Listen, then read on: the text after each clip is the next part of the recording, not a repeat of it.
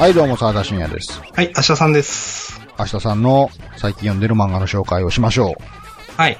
最近と言いつつ、最終巻が出たのは、半年くらい前なのかな？まあまあ前になる気がしますが、私が好きな漫画として、えっ、と、うんあげるのがですね、う。はい。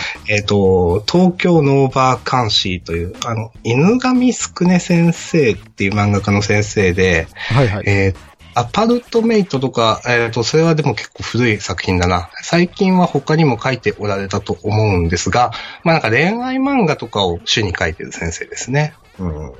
えー、犬神すくめなんか過去になんか読んだことあんな、なんかを。ラバーズセブンも僕読んだことありますね、卓球の漫画。ああ、はいはいはいはい。なんか最近はあの、なんか、佐渡っぽい、うん。えっ、と、OL とマゾっぽい、えっ、と、なんかそれの上司みたいな、男の上司みたいな関係のコメディ漫画みたいなのを書いてた気がするんですけど、うん、うん。うん。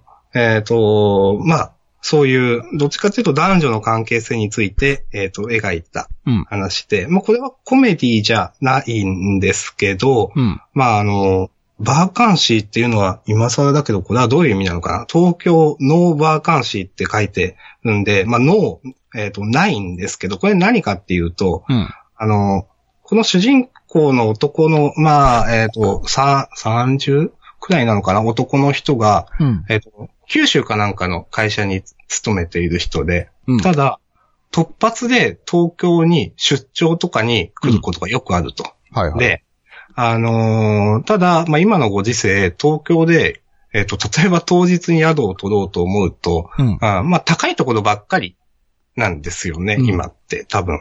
まあ、今、今、本当に今は また違うでしょうけど、いろんなね、えっ、と、こウイルスの関係でまだ違うんですけど、あのーまあ、昨今、あの、当日取ろうと思うと1万円とか2万円とかでもうんかかるんだけど、この、まあ、主人公の男の人が勤めている会社では、そんな 手当なんて数千円しか出ないという中で、えっ、と、まあ、今日も漫画喫茶とかカラオケとかファミレスとかで朝まで過ごすか、みたいな思っているところで、えっ、と、なぜか女の人と仲良くなって、はいはい。で、女の人の家に来るって言われて一夜を共にしたりとか、ほうほう。あの、なぜか女の人が泊まっているホテルに招かれたりとか。して、あの、まあ、ちょっとその女の人と、まあ、ちょっといいことをして、はあその女の人の人生を垣間見るという。ああ、なるほど、なるほど。あくまでこう、ホテルが満室であるっていうのはまあきっかけでしか過ぎず、はい。その女性と一夜を共にする中での、この人との開口みたいなのをそうそうです、そうです。描いたみたいな感じですね。そうです。まあ、その、まあ、基本的にやっぱ、あのーそういろんな人が出てきますし、うんあまあ、おいろんな女性が出てきて、で、さらに言うと主人公は東京の人ではないけど、うん。えっ、と、相手の人は東京に住んでる人っていうことで、うん基本的になんか、甘酸っぱいという、甘酸っぱいというほど、なんか、青春の味がするわけでもないんですけど、うん。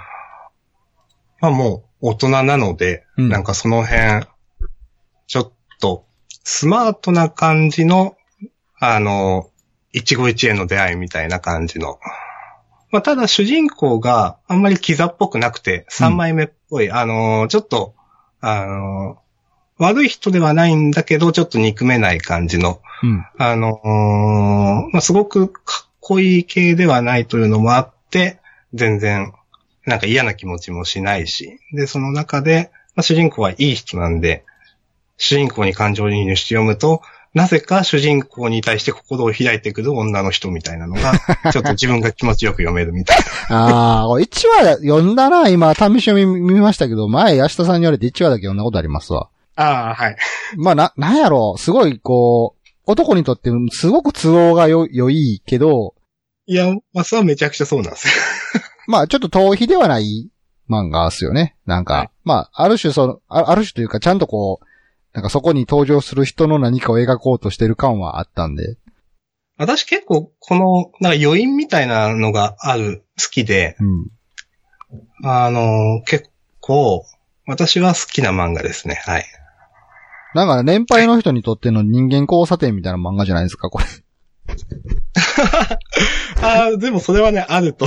一夜限りの ワンナイト、一夜限りのワンナイトラブやけども、そこにはちゃんと人がいて、そうそうそう。それぞれ、それぞれの人がそれぞれの事情で生きてる中、僕たちは一夜だけを共にするっていうところにロマンを感じるっていう漫画ですよ。そうそうそう。で、ちょっとあの、まあ、あの、構成としてちょっとだけ面白いのが、主人公の話が1話あった後に、うん。なあ主人、あの、その相手の女性視点みたいな話が、数ページだけあって、うんで、あのーまあ、それでいろんな話というか、その人のバックグラウンドが保管されるみたいな。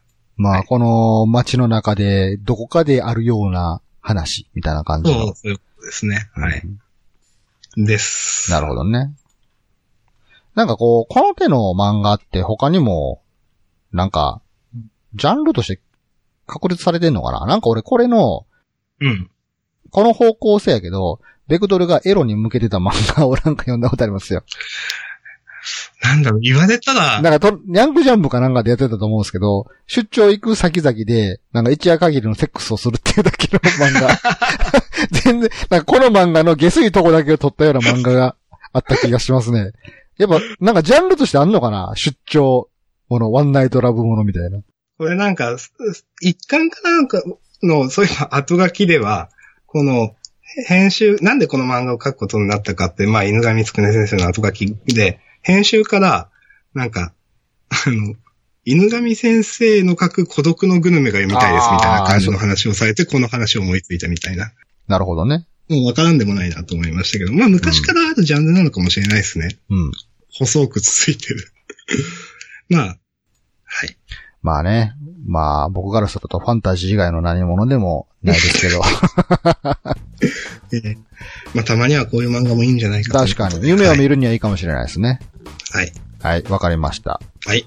はい、お送りしたのは沢田信也と、はい。明日さんでした。それでは皆さんまた次回さよなら。はい、さよなら。